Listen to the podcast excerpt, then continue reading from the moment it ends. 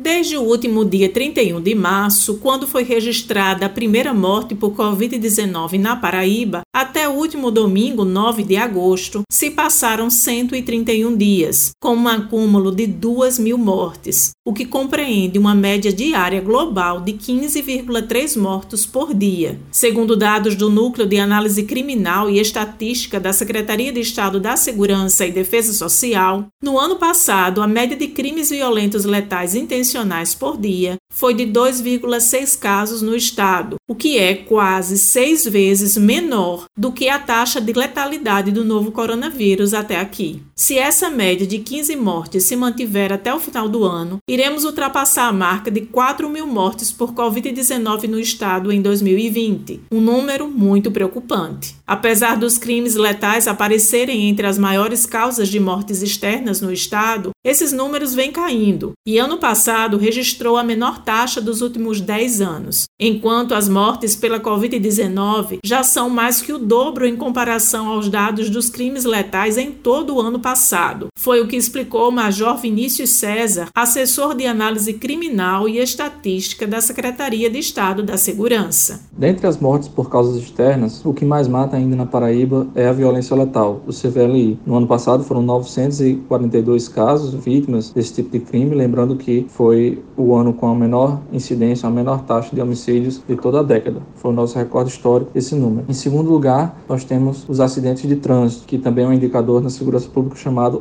ALT, acidentes letais de trânsito, que somaram 734 casos em todo o ano passado. Depois nós temos outros tipos de acidentes, que muitas vezes são quedas, afogamentos, acidentes com choque elétrico, enfim, uma, uma grande variedade de causas, que foram também na ordem de 700 casos, e depois os suicídios, que foram aproximadamente 250 casos no ano passado, fazendo um total de cerca de 2.600 casos de mortes por causas externas aqui no estado da Paraíba em todo o ano passado. De acordo com o secretário executivo de gestão da Rede de Unidades de Saúde da Paraíba, o médico Daniel Beltrame, na Paraíba, enquanto 2 mil vidas foram perdidas para a Covid-19, 1.903 morreram vítimas do câncer, 360 por doenças do coração, 142 por AVC e outras doenças neurológicas e 1.215 por causas externas, e reforçou o alerta. Não podemos banalizar a perda dessas vidas e precisamos compreender de uma vez por todas que só as medidas protetivas, medidas simples que qualquer um de nós podemos fazer, só estas medidas protetivas salvam vidas. Usar as máscaras, lavar as mãos, manter o distanciamento social, pelo menos um metro e meio, dois metros de distância das pessoas, não estar em locais aglomerados. Mesmo diante da retomada das atividades, você precisa se proteger. Essa é a forma mais eficiente para que nós não tenhamos mais a perda de tantas vidas. O psicólogo clínico Lauriston de Araújo refletiu sobre o comportamento das pessoas diante das notícias sobre a Covid-19 e como normalmente reagem quando se trata de algo que está próximo a elas. Eu acho que isso passa pela forma como a gente divulga esses números de mortes da Covid, explorando o medo, o terror para causar impacto na população. Isso tem impacto no início, ele tende a ser menor depois, porque psicologicamente a gente tende a se acostumar com esses estímulos e a se adaptar a conviver com eles. Assim, eu acho que a forma de divulgação dos dados ela tem que ser muito mais educativa do que pelo medo. Outra coisa é que a flexibilização do isolamento social e a abertura do comércio em todo o país, ela dá uma sensação de segurança na população e um clima de que não há mais pandemia. E isso provoca um certo relaxamento na população quanto aos cuidados de higiene e aglomeração. Juntamente a isso, eu acho que nós brasileiros temos uma coisa que é se comover mais com as coisas que acontecem com os outros que com a gente. Josi Simão para a Rádio Tabajara, uma emissora da EPC, Empresa Paraibana de Comunicação.